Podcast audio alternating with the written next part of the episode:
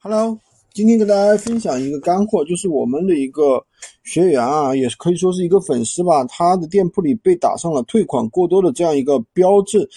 这个标志呢，其实我也是挺无语的啊，对于流量影响肯定是比较大的，因为在这种情况下，任何客户就算你谈到他可能要下单的这样一个程度的话，他也会怎么样？他会去不会去买这个东西，他就直接取消这个单子了。对于你单子的。就是店铺的话，影响反而会更大。为什么呢？因为等于你的这个，比如说你的浏览量有，你的咨询量有，但是呢，就是不出单，对不对？那么闲鱼就会判定你这个是一个非优质的宝贝。那么也就是说，你的数据量就会越来越差。所以说，在这种情况下，我们应该怎么去解决呢？其实，其他的这个限流啊、违规啊，其实都是很容易解决的。就这种。限流的话，我们是比较无语的，一般会限流十五天甚至以上。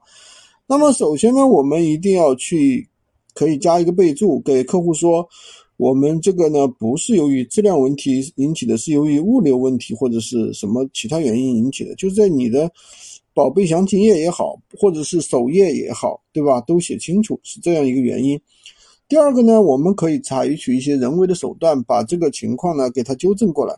怎么去纠正呢？比如说，我们有客户私域里面的客户，他想下单了，你就让他去闲鱼上你这个呃有黄有这个红标的店铺里面去下，或者是说其他店铺有单子，你都可以让客户去这个店铺里下。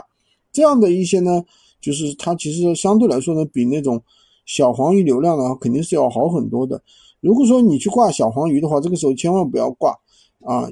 可能会导致你的违规。如果你去跟别人拍小黄鱼，其实这种流量的话，系统的话也不是傻子，也能看得出来，对不对？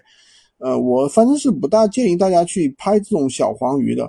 通过这样一些手法的话，我们能够把自己的店铺这个仅退款的这个标啊，慢慢的给它去掉，给它流转过来。今天就跟大家讲这么多，喜欢军哥的可以关注我，订阅我的专辑，当然也可以加我的微，在我头像旁边获取闲鱼快速上手笔记。如果你听了我们的很多节目，还是不知道怎么做，或者是说去做了拿不到结果，都可以加入我们的训练营，快速学习，快速赚钱。